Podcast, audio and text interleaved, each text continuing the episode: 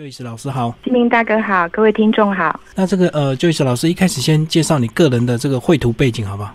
嗯，水彩的部分，我是嗯有到就是一般的画室去上了一下课，但是基本上就是是通过自学的方式来来学成的。那中间大概从开始画到现在，大概将近十年的时间。对，然后大概是在二零一三年的时候开始有呃陆续有一些个人的展览，那又做一些比较小型的教学，大概是这样子。那文学的部分呢？为什么会对海明威特别关注？嗯，海明威的部分主要是因为他的这个作家的形象，一方面是因为他呃得了很多奖，那也很有名气。那在我比较年轻的时候，就是比较小的时候，就是对于他这个比较呃英勇的这个形象，嗯，感觉到很跟一般的文人比较不一样，所以特别会去注意他所写的一些书。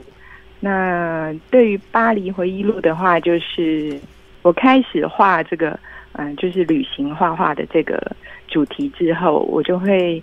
嗯，特别去想到我以前看的这个海明威的著作，然后他因为巴黎的部分也是他呃到他是美国人嘛，所以他是到呃异国去去创作。那这方面的话就吸引我再去重读这个《巴黎回忆录》这本书，那跟我的画作也做一个结合。嗯，哦，所以你的路线大概就是照他的回忆录的路线，就对。嗯，其实他的回忆录里面写的，因为他是住在一个巴黎左岸的一个一个地区，嗯，那他去的地方其实没有没有是二十个区，他都会去。他去的地方，他书里面所写到的，大概就是塞纳河、塞纳河沿沿岸啊，或者是就是卢森堡公园，还有就是一些咖啡馆，大部分会集中在左岸地区。嗯，所以说，呃，在左岸的时候，我比较容易，呃，会提到他去过的一些路线，但是在右岸的地方就比较没有。那呃，跟海明威结合的话，就是主要是在于他创作的精神哦。所以你到巴黎去画画，这样的精神也是有点呼应他到这个巴黎去创作这样子。嗯，对，大概是就是一种嗯，把自己就是好像移植到另外一个地方去，然后给自己一个全新的感受。嗯嗯，就是他在他的书里面也是这样子说，他是一种移植，把自己移植到一个地方去，然后有的时候他会离开这个地方到另外一个地方的时候，才会去想他之前的那个地方发生的事情。嗯，对，他会写他之前去的地方。嗯，那为了这本，你去巴黎这个呃几趟的时间，然后总共花多少时间？总共去了两趟。那第一趟过去的时候是在二零一四年的五月，然后第二次是跟家人一起去，对，是在二零一七年的一月，嗯，对，总共去了两次，那前后大概都待了大概半个月的时间，所以加起来大概是一个月。创作模式是这个呃，拍照回来画还是在现场画的？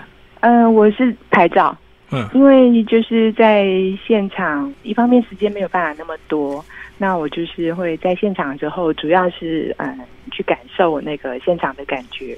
那景色的话，我会用摄影的方式，然后回来台湾再慢慢的创作。嗯嗯，这中间大概花了图的部分，大概花了两两三年。还要精选出照片之后，才透过照片来创作，就对。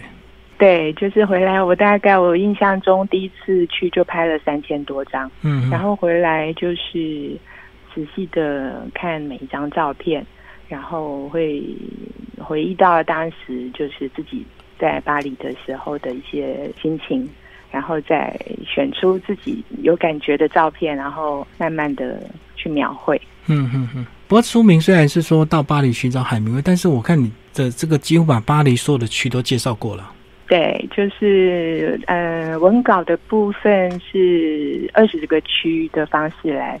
来做呃来做描写，然后就是比较接近性质比较接近的区的话，会放在同一个篇章。所以这本是个文学旅游书，也等于是个旅游工具书了，因为等于你二十区都介绍到了。对他，呃，我就是在后面每一个篇章的后面都会把那个区的一些重要的景点，还有就是我去过的商店，然后想要推荐给读者的，都会记录在每个篇章的后面，然后也都会有详细的它的基本资料，像是电话、网址、还有地址跟地铁站。哦，还有营业时间什么的，嗯。对，就是可以带着去去探访这些商店。所以你透过这样的方式，你在现场是有边呃拿着这个他的巴黎回忆录这样子边对照场景吗？事实上没有，就是他有提到的一些场景，其实还蛮固定的。哦，你都已经记录下来，都已经在心里面，就是会记得。他我们其实到了巴黎的时候，有一些读过的书，很自然就会浮现出来在脑海里面。就是一种很还蛮奇妙的感觉，就是你已经这个非常深刻在脑海里就对了。对，大概是因为很向往的关系。像我在要出发前，我也特地去师大上了两两期的法文课。嗯哼哼。对，那也是想说，如果到一个国家，知道当地的语言，嗯，应该就是管在地铁或者说在商店、在街上听到人家有一些对话的时候，也比较能够融入这个国家。嗯嗯，就是即使没有听得很清楚，可是就是大概知道它的呃一些语义啊，是，然后知道一些主词跟受词，还有就是商店的一些标示也都看得懂这样子。巴黎人怎么看海明威啊？你有跟当地人聊一下吗？嗯，巴黎人的话，基本上当然就是说，因为巴黎人也是有很多种类嘛，就是就是也不能就光哦听一位就知道所有巴黎人的想法。是啊，但是基本上以文人来说的话，老一辈的他们会觉得，当时在一九二零年左右那时候，有很多美国人过来，包括海明威嘛，嗯，最有名的。他们过来，他们觉得他们有的老一辈的会觉得说啊，巴黎被他们占领，嗯哼，对，是这种感觉，是觉得哦，他们就是嗯是美国人，是别别的国家的人，但是比较嗯可能比较能够接受外来文化的，像嗯海明威在一个纽约酒吧里面喝酒的时候，因为他这个酒吧他的巴黎人呢是比较。时髦的，所以他们对海明威他们这些文人，像菲兹杰罗他们，对于他们是比较友善的。嗯哼，对，我想应该是都有，就是有比较嗯友善的，也有比较防御性的。对，基本上他们对于海明威，因为他也是一个文豪，他就是呃是一个相当有名的作家了，所以他们对于海明威，对于巴黎的后来的这个。的一些，嗯，就是他对巴黎的看法，对他们来讲也会被引用，他们也也会觉得说啊，这个就是我们巴黎的一部分。哦，所以应该普遍对海明威应该呃还算是友善，就对了。对他们会觉得这已经是巴黎的一部分了，因为他的一些形容巴黎的字句。已经变成是一个巴黎的一部分。好，那接下来这些区有没有一些比较特别的跟我们分享？这个呃，它有这个很明显的地域区别吗？巴黎的话，它二十个区，每个区的特色都不太一样。那主要的话就是我们所知道，就是左岸跟右岸。嗯嗯。那左岸的部分大概是五第五区、第六跟第七区。嗯嗯。第七区最重要的景点大概就是巴黎铁塔。对，然后第。五区的话，就是海明威他第一次到巴黎居住的时候的区，就是在第五区，就是在莫福塔街，这大概就是在这个巴黎呃一个大学的后面啊，这个就是巴黎左岸，它是属于比较文人的感觉的。那右岸的部分，大概就是我们会比较熟悉的是马黑区，就是好像张曼玉有在这边自产。对，就它就是比较时尚，然后比较前卫的感觉啊。幽暗大概是这样，就是比较比较有一种艺术的气息。对，然后另外的话，第一区的话比较皇宫的感觉。嗯，因为皇宫是在第一区。哦，从它开始算就第一区就对。对，它第一区是啊，就是爱丽舍宫所在的位置，然后它也接着往上延伸到第八区是凯旋门。对，所以它第一区跟到第八区大概就这中间大概就是一种比较皇宫的感觉，然后比较嗯奢华的感觉。对，大概主要是这样子。那中间的话，呃，我们知道巴黎塞纳河中间有两个小岛，那中间的呃有一个是西吉岛，西吉岛上面最有名的是就是圣母院，就前一阵子大火的这个圣母院，然后它也是那个钟楼怪人的这个背景哦，被火烧掉的圣母院，对对对，这个是圣母院。那另外一个是圣路易岛，圣路易岛它是一个比较会让你比较可以。心情放松的小岛，因为它上面岛上面有很多的小店，大概它的区域是这样子。主要的我们通常比较会主要景点大概就是左岸、右岸，然后塞纳河中间的两个岛。那比较边陲的地区，就是往上的话是圣心堂，最北边是十八区，它是有个白色的圣心堂，那它一个高地，它是蒙马特高地，所以它可以俯瞰整个巴黎市。对，看起来是嗯是非常浪漫的一个景色。所以那边也是人山人海，阶梯上都是坐满了游客。我看到你每一区后面其实都还会画一个路线图，对不对？就是你的手工绘图这样子。那我觉得这个难度是你怎么样去取舍那个景点，然后把它做一些比较简化式的一个介绍。地图的部分的话，我总共有四个主要适合散步的区。在这个篇章的后面有有有地图，对。那其中有一个，比如说是第六区跟第七区，它是在我们巴黎左岸的这个地区啊。因为我到巴黎之前，我有申请了一个巴黎当地人的导览，他就陪我大概六七个小时，在左岸这个地区散步。嗯，那我嗯，同时也听一下巴黎在巴黎生活了六十年的巴黎人，他对于巴黎的一些。看法，他心里面的巴黎，我希望他可以，呃，就是把它跟我说，那我也可以传达给读者。那像比如说第六区跟第七区的这个散步路地图的话，就是这个布鲁诺先生他带我走的这个路线。对，然后他的一些商店呢，也是他带我去啊，走进去。他认为对，有走进去，他认为是。可以值得推荐给台湾的读者部分，我就把它画到地图里。哦，所以你有画一个布鲁诺先生的一个自画像就对了。对，那个就是我跟他，对，跟他在一家咖啡馆里面喝咖啡。所以他等于是个退休的志工，就对，是不是？对他已经是六啊七十岁以上了，是一个老先生。所以你这个手工地图，这个是都可以用脚走嘛？因为我们看到有时候画的小小的，搞不好走一站就走很远呢。都可以用脚走得到。就是大概都是几个小时，当然如果说你停留太久的话，就会时间会拉长。可是基本上都三个小时左右都可以结束步行。嗯，然后就是到这个的这个景点的话，然后你地图要精选出这么细节的这个店面，其实不太容易取舍，对不对？因为去一定是成百上千家店面啊，那你怎么样去取舍？说比如说你在第六七区区是介绍十二家店面，那这十二家都是你这个精选出来的？嗯，就是因为我的主题大概就是文学。学嗯呃这个感觉的，所以说会比较偏向文青类的一些比较对创作商店，或者是有一点历史感的商店，或者是书店，对，就是比较属于是偏向这个路线。因为巴黎我们知道它有很多比较前卫、比较时尚、比较设计的，像它有很多时装啊，有可能是拉法叶百货里面有很多很嗯就是很时尚的。部分，但是我就是在我这本书里面，主要还是比较以创作，跟有一点就是像金明大哥说的文青味的商店是这样子为主。那你自己走过两遍，回头再来看这个海明威的作品，你有没有另外一种新的这个体验跟感受啊？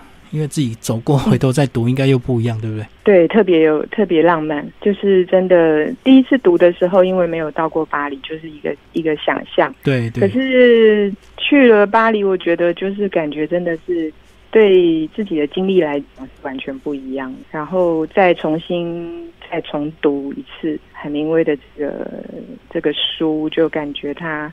有很多是在，其实他都是在鼓励读者的，因为当时他他写的是他在二十岁的时候，二十出头的时候，在巴黎还没有成名，嗯哼的这段时间。可是他写的时候，事实上他已经五十几岁，所以他他就是一种一种当时他也不知道自己会不会成名。然后他就是很努力的在寻找一个写作的方式。那尤其是在巴黎这个地方，他可能因为没有成名，所以也没有很多的生活费，就很穷这样子。可是他当时没有什么忧伤，就是朝着自己的梦想在前进这样。嗯那我就觉得我我我当初到巴黎的时候，事实上我也怀抱着一一个心情，就是我想要把这一次的经历写下来。对，那我也还没有开始画，就是我只是到那个地方去啊，我想要完成我这个梦想。那后来我又在读重读这个、嗯呃巴黎回忆录的时候，我就特别有感觉，因为我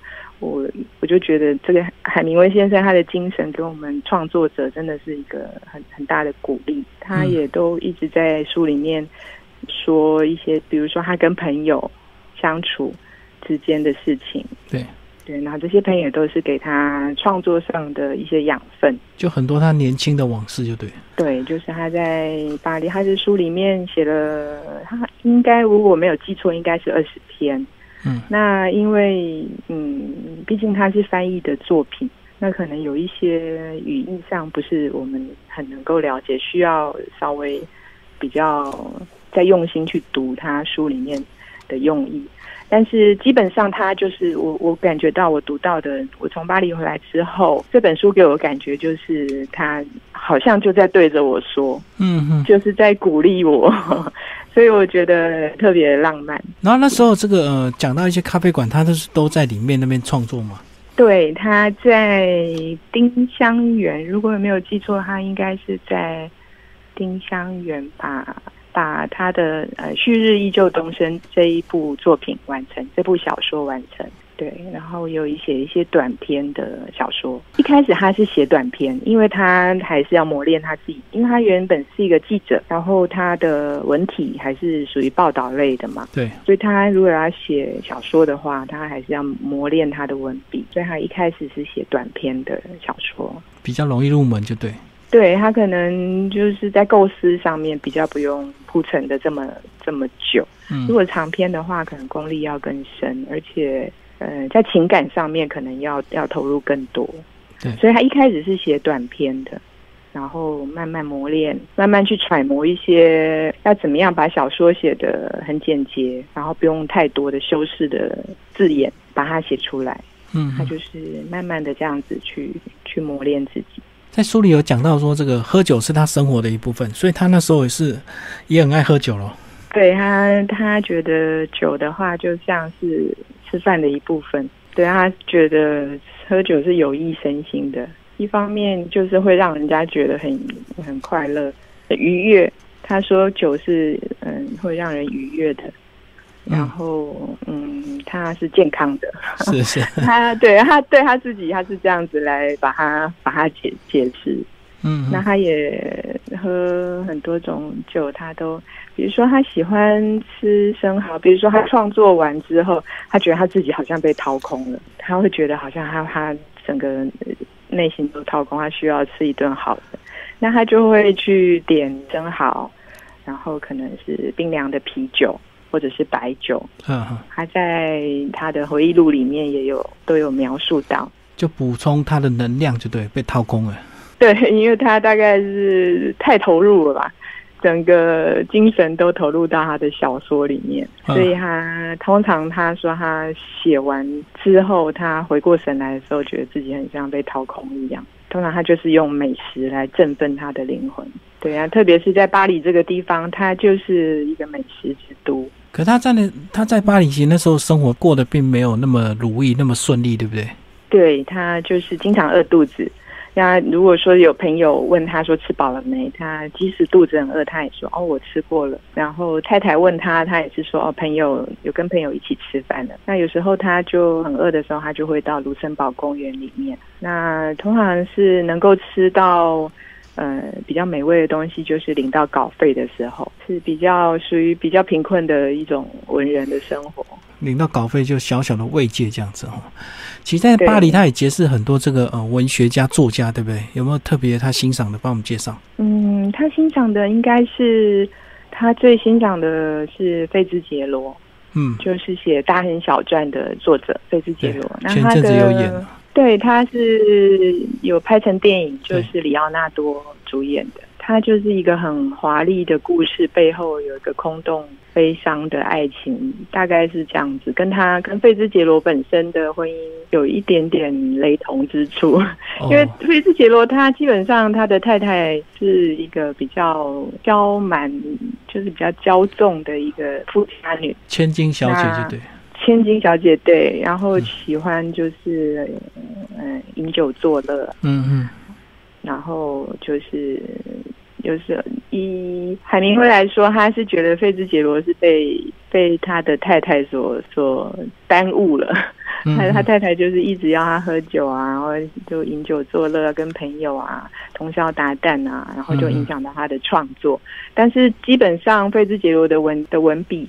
还有他的嗯，就是天生的这个这个才能啊，是海明威最欣赏的一个朋友。所以费斯杰罗等于是有点天分型的，对，即使被他老婆耽误了。对，就是他的写作是，他说他有形容说，他就很像，他是浑然天成，不是不是一般人可以达到的境界。他说很像是蝴蝶上面翅膀上面的灰尘一样，就是已经是。啊，浑然天成，嗯，是很自然的。可是海明威那时候已经结婚了，对不对？嗯，那时候结婚了，他的第一任太太啊，比他大大了八岁吧。所以有一段讲到他这个呃手稿遗失的这个故事，对不对？对对，他这一段其实，在后来很多人分析起来是判断是他们感情生变的，因为他后来就是第一任离婚之后，有后面还有三任吧，四任吧。总共还有四任的太太。那有有一些呃研究海明威的学者，他们有分析过他就是这段遗失作品这一段，很有可能是在他内心里面有一点抱怨他太太吧。哦，看起来也是这种感觉，就怪他太太把他弄丢了。对，但是他在在回忆录里面写的，事实上他是说他他不怪他，因为他的朋友，他有一个当兵的朋友告诉他说，呃，已经发生的事情就不要再去多想。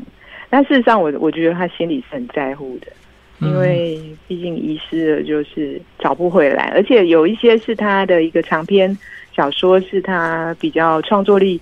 嗯，是有一种，他有一种，他说的是一种同质的，就是比较很难可以捕捉到的一种一种创意，有有一瞬间的灵感，很难再重新再再写，就对。对，有时候人会有一个第一次第一眼，就像我觉得去巴黎第一眼的那个，因为每个人去巴黎只有第一次只有一次。就是那种一刹那的一个感觉，这样子。那也许内心他会觉得他再也写不出来。等到他好像遗失之后，他也就是也有有一段时间都没有创作。他说他要，他知道他要再写长篇小说，可是他要等到。他那个压力要更大的时候，他才有办法写。他就是慢慢的让那个压力形成，他有时候会这样子，对，会累积那个压力，然后让这个压力形成，他会创作，会有一种力量出来。哦，所以把故意把自己的精神状态进行一些压迫，就对。对他，这也是他他的一部分，所以他那阵子遗失手稿之后，他有一段时间没有没有创作长篇的小说，但是他知道自己要创作，必须要写写长篇小说。最后，就一次老师接到你的粉砖，好不好？你的粉砖为什么会叫从画画开始旅行？是你一直就是把这两个兴趣结合吗？对，就是呃，本身我是很喜欢旅行，那画画的话，如果说要有个主题的话，我我会。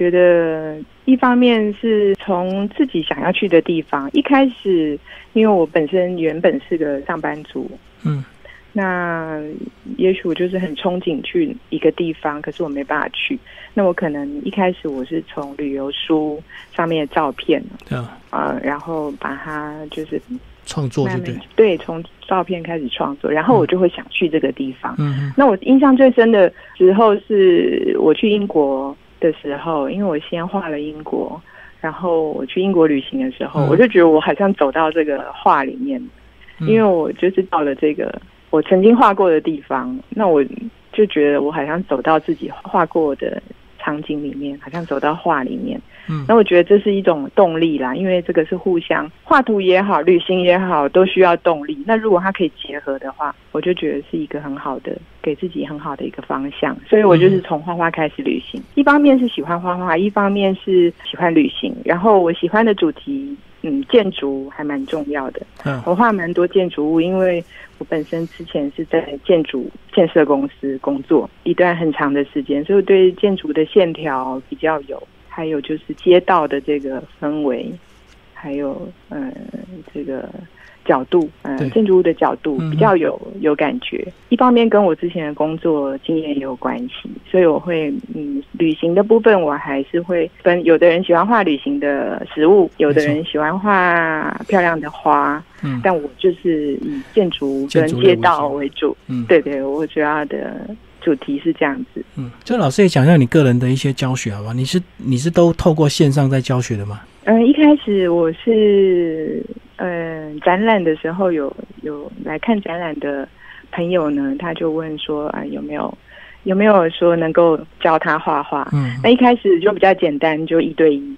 然后他如果想学，我就想说，如果说能够教会一个一个对画画有有兴趣的人，跟我一样做这样的事情，我觉得也蛮快乐。嗯，所以说我就是一开始是一对一，就在咖啡馆里面画。哦，我懂。